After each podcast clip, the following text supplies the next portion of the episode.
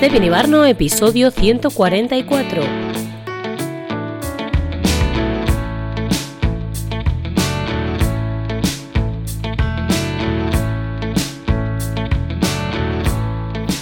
Bienvenida, bienvenido al podcast de Stephen Ibarno. Un espacio para hablar de arquitectura, productividad, identidad digital y muchísimo más. Cada semana estaremos por aquí con un nuevo podcast para ti.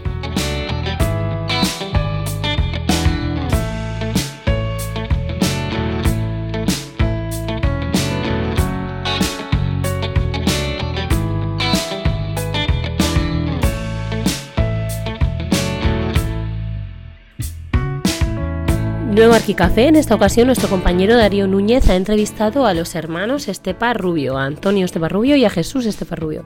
Ambos son arquitectos y doctores en arquitectura, máster en urbanismo, catastro y valoración de la Universidad en Jaén y además eh, diplomados universitarios en peritaje judicial inmobiliario. Ya veis que la carrera de estos dos hermanos ha ido a la par hasta el punto en que ambos son profesores en la Escuela de Arquitectura y Tecnología de la Universidad de San Jorge de Zaragoza.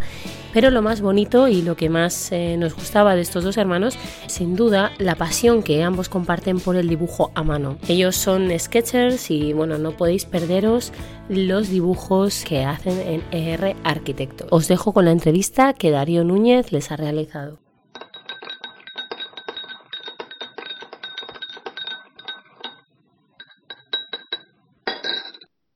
Hola, buenas tardes. Soy Darío Núñez, colaborador habitual de este Pien Ibarno y hoy tenemos la suerte de tener a Antonio y a Jesús Estepa. ¿Qué tal, chicos? Hola, buenos días. Hola, ¿qué tal? Buenas. Muy bien. Nada. Eh, pues nada, sabéis que tenemos, si seguís a Antonio y a Jesús por redes sociales, que os lo recomiendo, no os perdáis sus perfiles, los tenemos aquí como excusa para celebrar el Día del Lápiz. ¿Por qué os tendremos por celebrar el Día del Lápiz? Porque dibujan que no veas, ¿no? Y respecto a eso, os queremos preguntar qué os aporta el dibujo.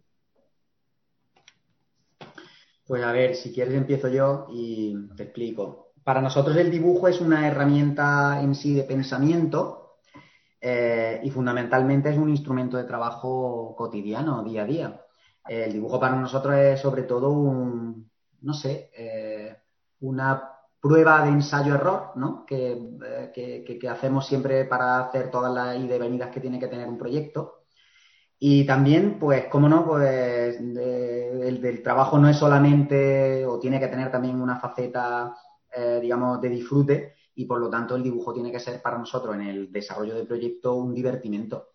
Eh, hasta el punto de que en algún momento llegamos a, ser conscientes, o yo en algún momento, y mi hermano sobre todo más, pero, pero yo en algún momento soy consciente y digo, me estoy perdiendo quizás el tiempo en dibujar cosas que ya no son necesarias, ¿no? Pero que yo creo que al final en el dibujo es como, como, como algo, eh, para el arquitecto es algo como, como emocionante, ¿no? Eh, y por eso, pues, además de dibujar la arquitectura cuando tenemos que, interesar nuestro proyecto, en sección, en perspectiva, o en planta, de repente te ves dibujando un monigote, o te ves dibujando un perrito, o, el ciprés, que ya mi hermano y yo lo tenemos como súper elaborado, ¿no? Primero porque nos gusta, ¿no? Es como algo bonito meter vegetación en el proyecto, pero, pero ha llegado un momento en el que para nosotros, en la propia arquitectura, el dibujo de, determinados elementos de paisaje o de determinados elementos que conforman una situación de contorno para la arquitectura eh, se convierten en algo, en algo fundamental. Y verás, eh, tanto es así que en algún punto eh, hemos llegado hasta desdibujar la propia arquitectura con esos elementos. es decir, de, hacer un árbol o, un elemento que, que, sea tan relevante para nosotros en el proyecto que el propio contorno del árbol en algún momento tiene la necesidad de recortar las líneas de la arquitectura, ¿no? Porque además que es que es así, es que es así, porque cuando tiene determinadas situaciones de paisaje o situaciones o determinadas situaciones de confrontación entre lo construido y, lo circundante al proyecto, sucede que la propia arquitectura desaparece o se difumina.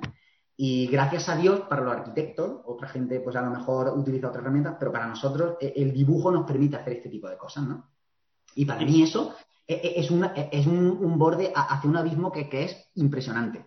me encanta, vaya. Es una virtud de estos como quien sabe tocar el piano, el violín o algo así. Yo me parece increíble. Yo me defiendo, pero Oye, ¿os viene de siempre? ¿Es una afición que tenéis o has, salido más por estudiar la carrera o, o siempre habéis estado con la libreta? Yo te a decir, yo creo que mi hermano Antonio es más virtuoso del dibujo que yo, es como más eh, dibuja por dibujar, yo dibujo más, más bien por necesidad, por proyectar, eh, y yo sí que es verdad que he tratado de generar el dibujo como un ejercicio de aproximación más metodológico, intelectual. Él, ahora que lo responda, pero yo creo que él ha sido siempre como más suelto y a mí siempre me llamaba la atención. Yo me acuerdo al principio de nuestra trayectoria profesional que había una, cosa que eran los programas de rehabilitación autonómica eh, de la Junta de Andalucía. eran microproyectitos de construcción y teníamos que, ir a hacer levantamientos in situ sobre la libreta de, las edificaciones que después íbamos a, reformar o a rehabilitar, edificaciones de los años 40, de los años 50, que obviamente no tenían plan. Y teníamos que dibujarlo allí de pie a mano alzada y luego medir in situ, ¿no? Pues a mí me, yo me acuerdo mucho que él era capaz de dibujar a escala 1-100. Se iba con su libreta y volvía al estudio y, le ponía el escalímetro aquello y dice, coño, pero si es que mide. Y es que le, cogió la medida al centímetro eh, de forma muy, muy precisa, ¿no?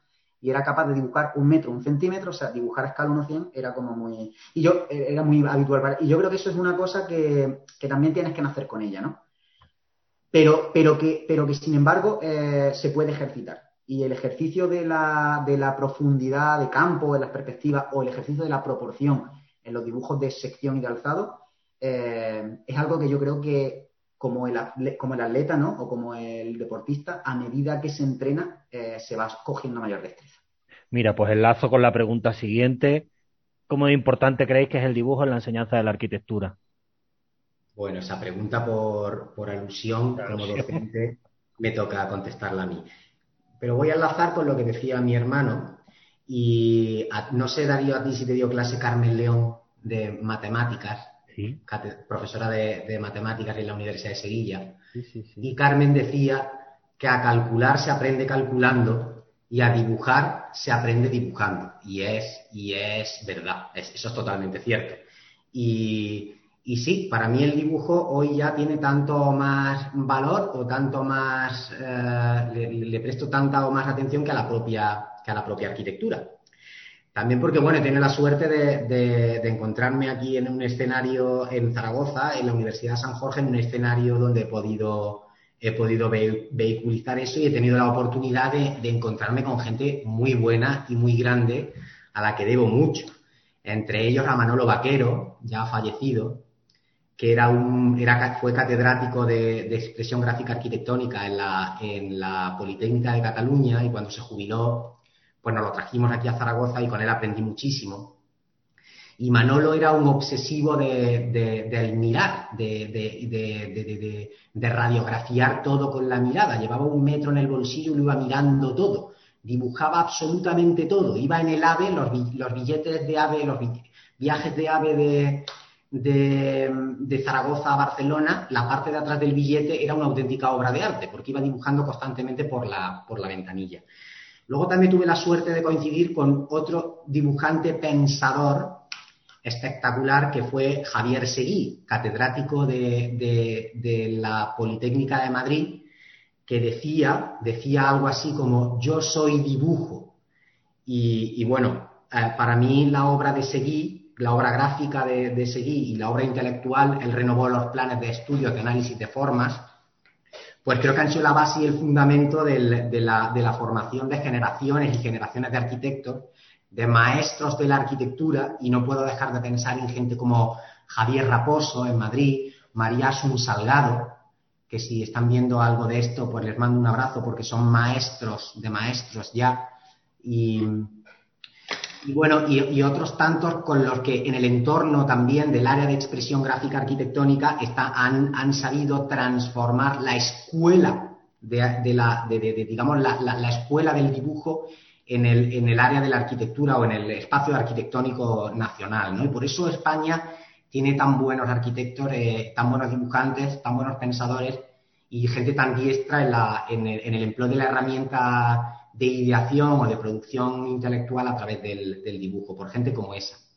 Tampoco quiero dejar de, a un lado a maestros que, tú y yo conocemos, mi hermano también, Darío, estoy pensando en, José María Gentil, eh, que nos enseñaron otro tipo de dibujo, un dibujo racional fundamentado en, la, en, la, ciencia, en la geometría descriptiva, y yo lanzo una, rompo una lanza en favor de recuperar el valor intelectual del dibujo en la formación del arquitecto como un protocolo para formar las mentes de los chicos, o la labor de, gente como José Ramón o Ricardo Sierra, que eran, que a través del área de, análisis de formas, pues eh, también aportaron muchísimo a la disciplina, ¿no? En, en, Valencia, Ángela García Codornier, que no, no es no es arquitecto, que ella es licenciada en Bellas Artes, pero ha aportado muchísimo también a la, disciplina a partir de, la revista EGA, o gente en Coruña, eh, también muy valiosa, eh, eh, como Arturo Franco, que se me olvidaba el nombre, no, la familia Franco, ¿no? Arturo Franco y, este, y su tío, ¿no? que, bueno, pues que, digamos que desde distintos ámbitos geográficos han aportado al, a la metodología en las distintas áreas geográficas del, país, ¿no? A mí cuando me preguntan de qué soy profesor, a pesar de que doy clase de proyectos, también doy una clase de, doy clase de proyectos 1 y en la escuela y, y llevo también algo de fin de grado, siempre digo que yo soy profesor de análisis de formas y solo doy media asignatura de análisis de formas. ¿En tú de qué eres profesor? Pues yo soy profesor de análisis de formas. A pesar de que, como te digo, solo llevo la segunda mitad del segundo cuatrimestre. Pero he hecho un esfuerzo importante a lo largo de estos últimos, yo llevo ya 13 o 14 años dando clase, de no desligarme nunca del área del dibujo. Porque el área del dibujo te permite, mm, como decía Pepe Morales, te permite vertebrar muy bien el pensamiento en abstracto. Y eso es probablemente lo que de mi labor como docente lo que más me puedo llevar a mi ámbito profesional cuando estoy ejerciendo con mi hermano, ¿no? Esa capacidad de pensar en abstracto que, la, ponemos en, solfa a través del, dibujo. Entonces, yo el mensaje que le lanzo a los chicos que se están formando y, por ende la, la, relación que yo veo del dibujo con la formación de la disciplina, la formación como arquitecto, es esa. La capacidad que tiene para, eh, mm, desligarnos del, mundo a veces excesivamente pragmático y del contacto demasiado frío con la realidad a través de la ensoñación y del pensamiento. Mi hermano y yo tenemos una línea de trabajo de investigación que va como en paralelo a la académica, que es un poquito por resucitar el trabajo, la labor gráfica de arquitectos en el sur de la península, en el sur de Andalucía, de arquitectos contemporáneos como Luis Verges, eh, Melvin Villarroel y últimamente incluso he escrito algo de, la, producción gráfica de Guillermo Vázquez Consuegra, que es un tío que está muy en el, ejercicio todavía, ¿no? Pero me quiero referir más a, la, aportación quizá de, gente que ya son mayores, que ya están como fuera del escenario profesional, como Melvin Villarroel en el área de Marbella o como Luis Verges en el, en el entorno más jiennense. Incluso, mira, si me aprietas, también relacionado con nuestros temas de doctorado, la obra del, propio Andrés de Vandelvira, ¿no? Eh, porque ahí hay una labor de, eh, insisto, de pensamiento en abstracto y de proyectar soluciones nuevas a través del, dibujo y del pensamiento gráfico que verdaderamente posibilitaron un avance de la disciplina. Entonces, para nosotros como arquitectos que estamos en ejercicio, también como pseudo investigadores, ¿no? como ah, investigadores que intentamos aportar algo nuevo a la profesión, eh, nos parece que el punto de enganche eh, a través de, la ideación gráfica es, es, muy bueno y, invitamos a los chicos a que, a que sigan, a que abran esa caja de Pandora y, aprendan, eh, se metan en esos, esos mundillos, ¿no? Y ya sabemos que dibujáis estupendamente. ¿Cómo lleváis con las herramientas informáticas? Revit, mundo visualización, render y todas esas cosas. Pues verás, eh, nos llevamos, yo creo que necesariamente bien, ¿no? Y digo necesariamente bien porque al final eh, eh, nosotros, mal que nos pese, ya nos gustaría poder estar haciendo esos dibujos de tablero tan bonitos los que, de los que habla mi hermano, de Verges o de, o de Melvin o de, o de, o de, bueno, o de Van Delvira, ¿no? Pero la realidad es que no somos arquitectos del siglo XXI y por lo tanto nuestro dibujo tiene que estar vinculado a herramientas productivas de nuestra época. Eh, entre ellas, pues, pues hay muchos muchos formatos. Eh, fundamentalmente a mí lo que me, lo que me gusta pensar o lo que, o lo que me inclino a, intentar buscar es el hecho de que la herramienta gráfica, informática, manual o lo que sea, no es nada más que una extensión del pensamiento. Entonces, eh, realmente el dibujo se fragua aquí, ¿no? Dentro, ¿no? Y después tú ya se lo transmites a los demás utilizando una herramienta. Eso puede ser un render, puede ser un collage. Yo me acuerdo de aquellos collages tan bonitos que hacía Eduardo Arroyo. ¿Te acuerdas? Para los concursos de Europan, esos que pegaba siempre, recortaba las revistas y les pegaba ahí.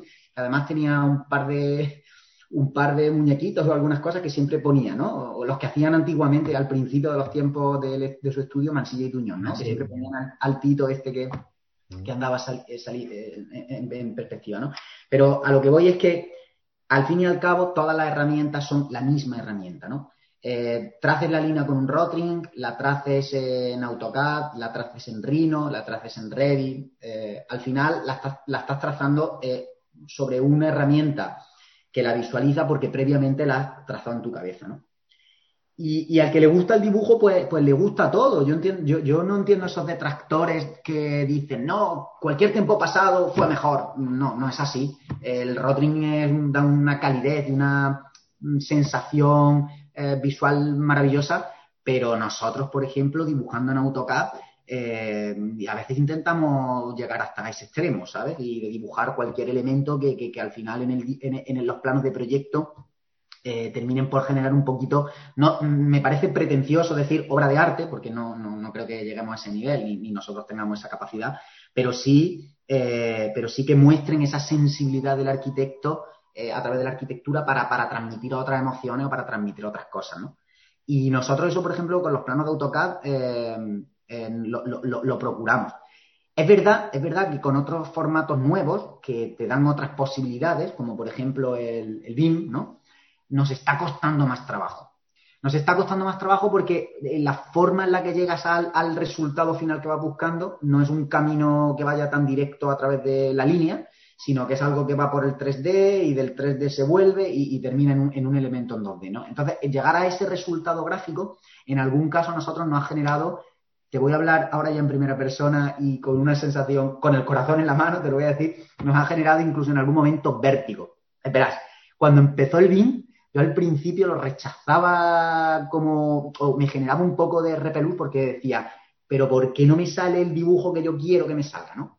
Es que al fin y al cabo también, al fin y al cabo también a la herramienta digital hay que dejarle su tiempo, ¿no? Para que se adapten también a las necesidades que los propios arquitectos eh, queremos. Y luego también porque cada arquitecto es un mundo y en el fondo lo que estamos utilizando es una herramienta estándar, ¿no? Eh, pero, la pero a mí me, encanta o me, parece súper mm, súper interesante el montón de herramientas, ahora sobre todo con software libre, que están apareciendo, que no pensadas originalmente para arquitectos, se han, se han transformado en herramientas fundamentales en nuestro día a día. ¿Sabes? Y, eso, y, eso que, que, aunque a priori te parezcan herramientas como muy, y ahora te diré un par de ellas, ¿no? Pero como te, parezcan como muy baladí o como muy anodinas, eh, terminan por ser, eh, por ser como muy sugerentes, ¿no? Eh, a mí me acuerdo, recuerdo la primera vez que abrí SketchUp, ¿no? Que mm, me resultó como digo, bueno, qué, programa más, mm, más pueril, ¿no? Qué, programa más tonto, ¿no? De niños chicos, ¿no? Y hoy por hoy no puedo vivir sin él. porque, porque nos ayuda, nos ayuda a sacar cosas en el dibujo, que por ejemplo, eh, nosotros siempre en AutoCAD hemos hecho, y lo hacíamos a pulmón, proyectar las sombras, tanto en planta como en alzado, y sobre todo en alguna vez en sección, por menos, pero sobre todo en alzado, para generar esas profundidades en los planos de arquitectura, eh, que ahora SketchUp o Revit, ¿no? Te regalan casi gratis, ¿no? Efectivamente tienes que llegar a ellas por otro, por otra vía, que es el modelo 3D y tal, pero, pero que consiguen, ¿no? Y, poder incorporar esa capacidad, eh, digamos, em, metodológica al resultado plástico final de tu plano de proyecto, eh, me, resulta fundamental. A mí me parece fundamental. Yo sigo con AutoCAD, soy un antiguo. Voy a decir una cosa, Darío, a colación de lo también un poco como complemento a lo que decía Jesús, pero las herramientas hay que torturarlas, ¿eh? en el sentido de que, por ejemplo, nosotros somos unos enfermos de las axonométricas pero no de cualquier axonométrica. eh, eh, te, he citado a José María Gentil. Sí, sí. he tomado alguna caña con él en el Reina Mercedes. Toda mi tesis doctoral está dibujada en axonometrías egipcias. y cuando hacemos algún concurso intentamos también hacer algún tipo de axonometría de Hedgehog o las axonometrías con doble plano de proyección en verdadera magnitud. Bueno, pues cuando salió Rhino y, y SketchUp, yo estaba, perdonad por la, expresión, pero muy jodido, porque no conseguía eh, sacar planos en verdadera magnitud, en doble plano en verdadera magnitud. Hasta que conseguí y aprendí a torturar a la herramienta. Que la herramienta al final no es nada más que, bueno, pues en el espacio la, la pones oblicua y como ya lo pones oblicua, la proyección cenital te arroja una perspectiva. Bueno, pues al final, ¿qué pasa? Pues que hemos desarrollado un método que lo tengo escrito y se lo, yo lo imparto aquí a mis chicos de la Universidad de San Jorge, se lo dejo por escrito y de unas clasecillas todos los años, para desarrollar axonometrías militares egipcias. Y nos hemos dado cuenta que ese tipo de dibujo, al final, cuando luego se, se mete como complemento a otro tipo de estrategias gráficas, evidentemente, pues renders, maquetas, otro tipo de... aporta un valor singular, un valor diferencial que marca como un pequeño plus de, de calidad. ¿no? Y entonces, bueno, no sé si es una visión romántica de intentar que no se pierda eh, esos dibujos maravillosos de John Hedgehoff, los dibujos de, Charles Watt May o, las perspectivas de, pues no sé, de Mario Bota, pero es verdad que eh, no, nos, no nos queda más remedio que aprender a convivir con las herramientas y en ese sentido, insisto en la idea, no nos queda otra que torturar a la propia herramienta para que haga lo que nosotros queremos. Es decir, que no la, herramienta que no nos torture a nosotros, más bien al contrario, ¿no? Vamos a utilizarla y a darle las 25 vueltas que haga falta para conseguir que haga lo que nosotros queremos, ¿no? Muy bien, me, encanta. Oye, de las herramientas no digitales, eh, cada uno tiene su predilección, contarnos un poco cuál. Bicheando unos, unos más el negro, otros más el azul. Eso que tengo aquí detrás es un, cuadrico de una serie que tengo que, tengo repartido por todos los sitios del mundo, en familia, en casa, aquí en la propia universidad. A mí me gusta mucho eh, trabajar con acrílico. Y el dibujo arquitectónico, pues siempre lo hago con, con pluma tinta pelicana azul. Y ahora le he pedido a mi mujer para mi cumpleaños que me regale una Mont Blanc. Eh, seguramente compraremos dos plumas gemelas, le otra para Jesús y, por ejemplo, yo pinto siempre en azul. Entonces, si entráis en nuestra página web, en el área de dibujos, veréis que hay una zona que se llama Visiones en azul. Y son sitios, y son dibujos que mm, son, eh, porque sí, no son de, tema profesional. Y es un poco por el, cariño de, de, la tinta pelicana azul, ¿no? Por la tinta pelicana azul. Verás, pues yo te voy a responder. Eh, hace tiempo que lo hago y, cada vez con más frecuencia y sobre todo por la agilidad que me permite. Ya te decía antes que no tanto por el dibujo en sí eh, como dibujo eh, como objeto final, sino como, objeto intermedio. yo suelo trabajar mucho con los rotuladores estos calibrados, los, estilógrafos estos de, bueno, hay varios, de Starler o de, hay por ahí muchos y luego me encanta mm, terminar el dibujo, que es ahí yo donde te decía ya que termino por entrar en la fase de perder el tiempo, porque una vez que ya he llegado a donde quería, esto ya es simplemente por, disfrute, eh, utilizar los rotuladores de estos tipos Bruce Marker y Pro Marker, ¿no? Estos rotuladores de, alcohol que dan un efecto acabado acuarela como muy chulo, ¿no? Porque puedes mezclar, permite como que se mezcle el color y cuando el, y cuando el, eh, cuando el alcohol aún está fresco y mezcla dos colores, pues se, difuminan entre sí y consigue efectos muy, bonitos y muy, chulos. Muy sugerentes. Eh, y fíjate, eh, normalmente los utilizaba poco, o bueno, los utilizaba mucho, pero poco para mostrarlo, ¿no?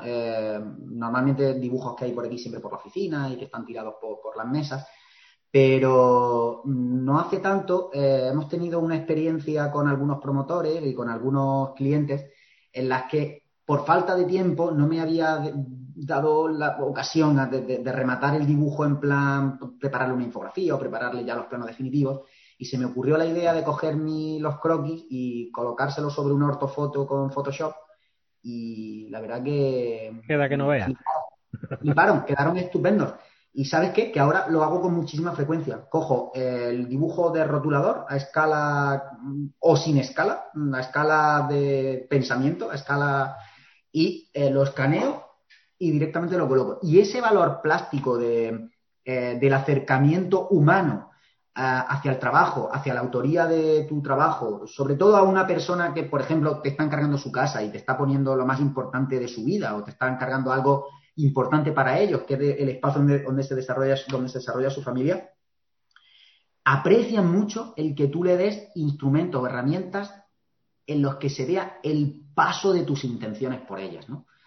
Y, eso, pues, el rotulador, el bolígrafo, el, en algún caso la acuarela, pero ya, pero la acuarela menos porque es como más, eh, es más de dibujante en sí que se pone a hacer el dibujo, ¿no? Como los dibujos de Stephen Hall, ¿no? Pero em, del dibujo ese de, casi de línea, ¿no? En el que luego retocas con dos manchas de color con el rotulador, eh, a la gente eh, les emociona y realmente les atrae.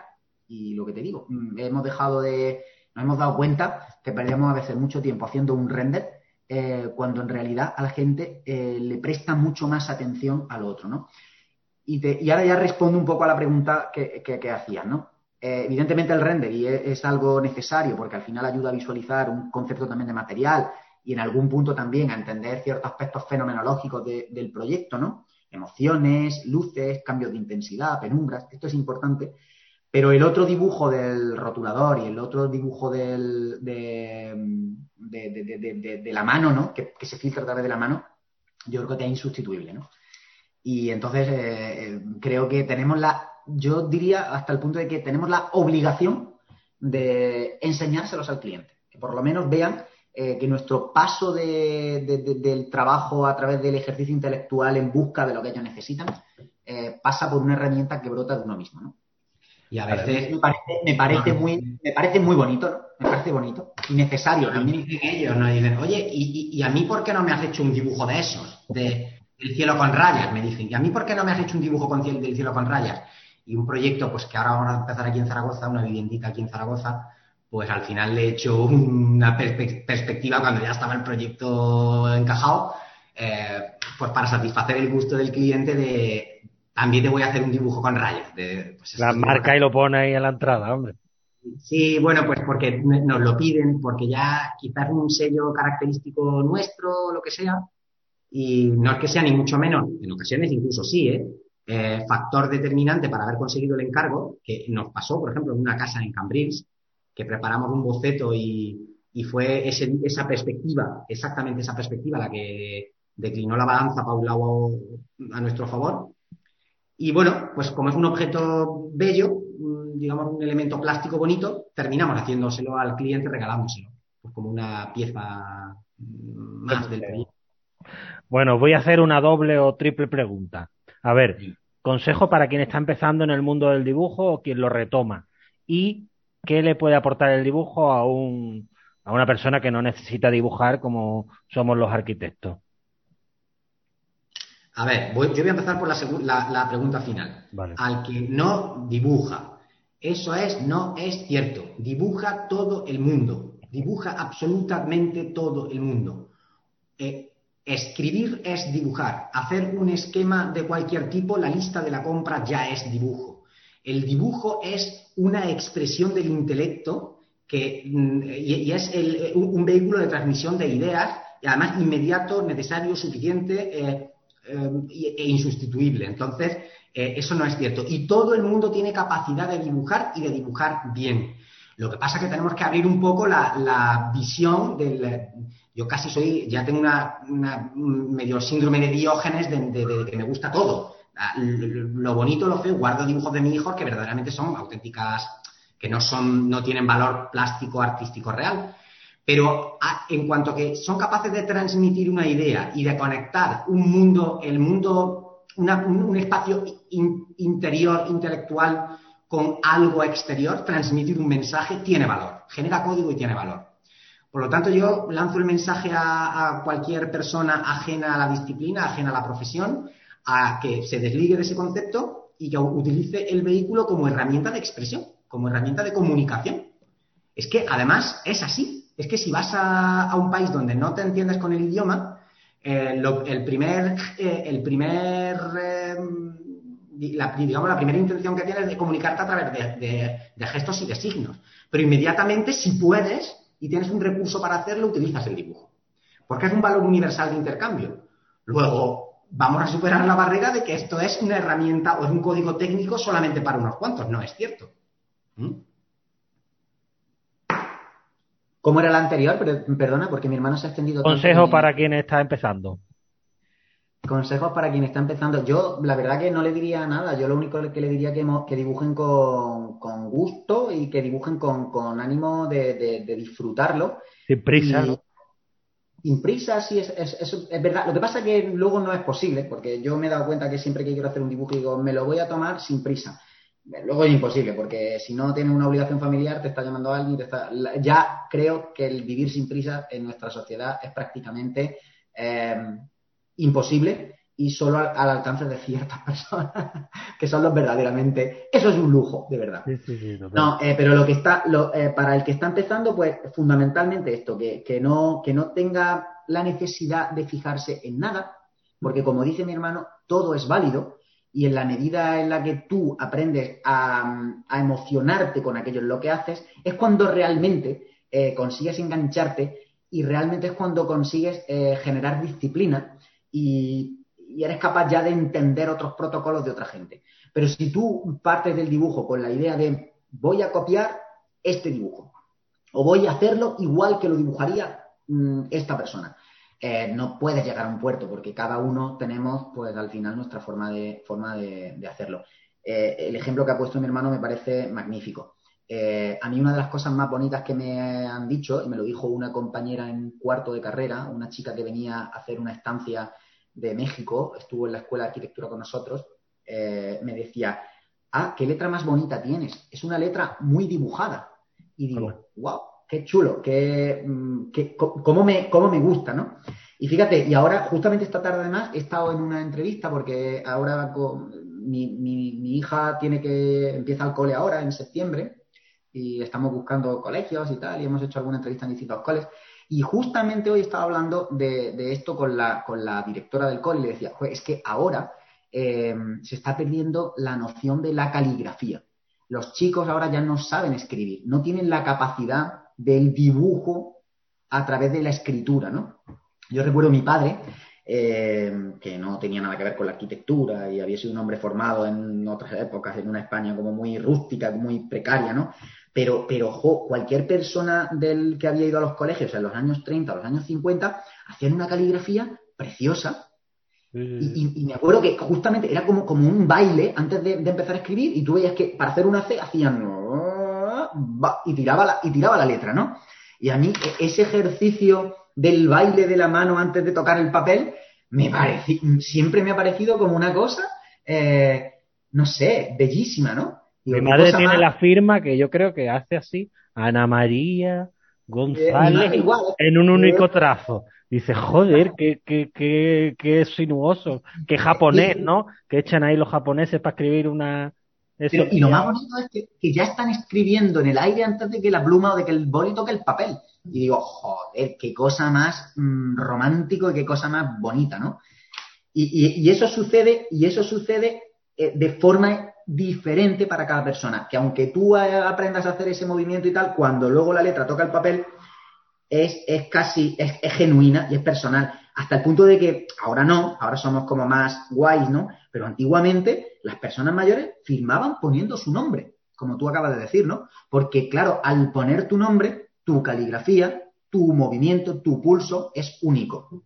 Y, es, es, lo que te quiero decir, y, ahí enlazo con el origen de la pregunta, que hay que intentar que el dibujo sea genuino. Entonces, hay que intentar que cada uno, aunque le salga más bonito o más feo, aprenda a ver a través de su, de su propia experiencia gráfica y aprenda también a conformarse con lo que tiene y no querer copiar nada de otro, sino hacerlo poco a poco con su propio estilo y con su propio lenguaje. Y en la medida en la que tú, repito, te enganches a esa emoción y a, ese, a, ese, a esa sensación de disfrute, es cuando ya te sueltas y ya, eh, pues ahora voy a probar este rotulador que me ha recomendado no sé quién, o ahora voy a probar este estilógrafo de no sé qué movida, o ahora voy a probar este mm, aerógrafo, o, voy a pintar con, como yo hago con mi hija, mojando los dedos en tinta y trazando como, cosas, eh, formas en el papel, ¿no? Con los, con los dedos llenos de tinta, ¿no? Muy bien, vamos a ir terminando. Y como última pregunta, ya en plan cotilleo, eh, aprovechando cómo lleváis esto de trabajar juntos siendo hermanos.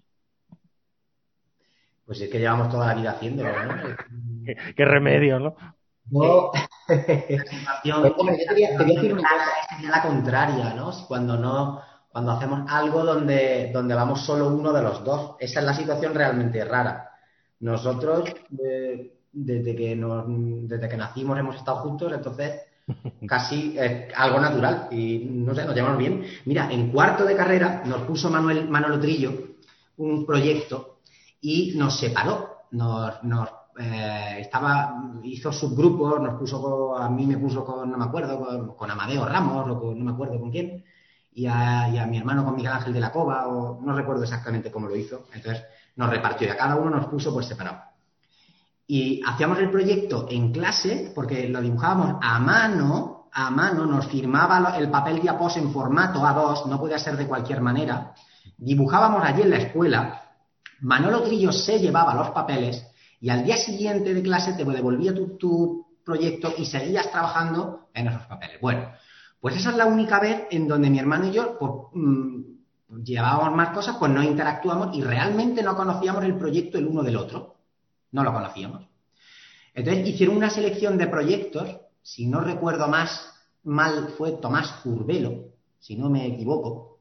Madre mía. Ah, hizo una selección de proyectos, estoy hablando de hace un porrón de años ya, ¿eh? Y seleccionaron el proyecto de mi clase y el proyecto de su clase. Y los colgaron juntos. Y nos quedamos realmente flipados cuando vimos que los dos proyectos eran prácticamente idénticos. Imagínate las bromas que se montaron en el aula, ¿sabes? Los propios profesores y los compañeros. Y es así. Pues fíjate, y, a colación de lo que dice mi hermano, yo me acuerdo que don Rafael García Dieguez, que éramos alumnos forzosos suyos, porque nos, el día que íbamos a rellenar la matrícula, entonces hacía con un papel de calco, no la hacías en tu casa por internet. Tú ibas a la secretaría de la escuela, pedías número y en la puerta, y en la puerta había una mesa donde ibas rellenando tus papeles para luego entregarlos. Joder, qué recuerdos me vienen. Pues aquel día de la escuela, aquel día cuando rellenabas el papelito, estaba don Rafael por allí por el pasillo y nos cogía a mi hermano y a mí y decía, a ver, este año me ha tocado construcción en este grupo. Mm, cogeros mi, grupo. Y nos obligaba a hacer construcción con él. Nos obligaba, e, en el mal sentido en algún momento, pero que luego se lo ha agradecido con los años porque Hombre, a de... primera lección, la primera, perdón que, te interrumpa, la primera lección que daba no es ninguna gilipollez. El tío cogía, cogía el, yo no sé qué normativa era, si la, e, la EA o alguna de estas, y decía, abrir el libro, abrirlo por el índice. Aquí pone lo que hay dentro del libro. Y coño, es que es verdad, joder, que es que mira el índice. Bueno, pues te, digo, nos obligaba eh, a hacer con él la asignatura. Y cuando llegábamos al examen, me acuerdo que todos los alumnos hacíamos el examen mirando hacia la pizarra, excepto uno de los dos gemelos, atento, Darío, que hacía el examen girado de 180 grados mirando en sentido opuesto. Porque decía don Rafael que los gemelos tenían telepatía Entonces era muy guay entrar a la clase y a ver el examen donde estaban todo el mundo, uno de los dos gemelos incluido, en el sentido de la clase y el otro gemelo orientado en sentido mm, inverso. Uno de los dos mirando al norte y el otro mirando al sur, porque don Rafael decía que, teníamos telepatía, cómo podía ser que el examen y los dibujos eran iguales. Con eso te conecto a la, respuesta a la pregunta, es decir, que, cómo no, pues a mí eh, me llevo muy bien con mi hermano, me encanta trabajar con mi hermano y la verdad que lo disfruto mucho, hasta el punto de que en algún momento he tenido que hacer algunos otros trabajos con otros arquitectos y con otros compañeros, pero siempre de forma implícita y de forma eh, tangencial, no puedo dar por bueno el proyecto si no lo valida mi hermano. Eso es así. Pero yo creo que al final, ya al margen de que seamos hermanos gemelos, al margen de todo este tipo de, situaciones un poco ya anecdóticas o, paradójicas del hecho de, las, mm, los univitelinos monocigóticos, ¿no? que también daría casi para otro café, ya te podría contar, ¿no? Em, es, verdad que los arquitectos, y fíjate que eh, todos los grandes arquitectos al final se establecen por parejas, ¿eh? Y, los grandes estudios al final siempre van encontrando alguien que les supervise. Hasta los más grandes de los más grandes siempre han intentado tener alguien, a lo mejor a nivel suyo como socio o quizá en la sombra por debajo, ¿no? Eh, pero alguien que le valide eh, sus propios miedos y sus propias, y sus propias necesidades. Entonces, ahí nosotros pues tenemos esa ventaja, que nos tenemos un poco el uno al otro y aunque ahora geográficamente estamos distanciados, los medios digitales, el teléfono y esa telepatía que decía el profesor Diegue, nos ayuda, nos ayuda a mantenernos en contacto y activos uno con el otro. Bueno chicos, pues ha sido todo un placer, la verdad. Muchísimas gracias y, y feliz día del lápiz, ¿no? Tengo uno. Muchas gracias a vosotros por invitarnos, lo hemos disfrutado y la verdad que nos eh, hacéis una labor maravillosa y fabulosa y os animo a que sigáis con esto porque la verdad que, en los tiempos que vivimos, al margen también de lo arquitectónico, ¿no? este tipo de, ratos, este tipo de, momentos eh, son los que a uno le da, le da vidilla, ¿no? le da ganas de, emocionarse y de continuar con lo que uno hace en el día a día. Oye, muchísimas gracias. Pues gracias a ti, Darío. Pues nada, un placer, ¿eh?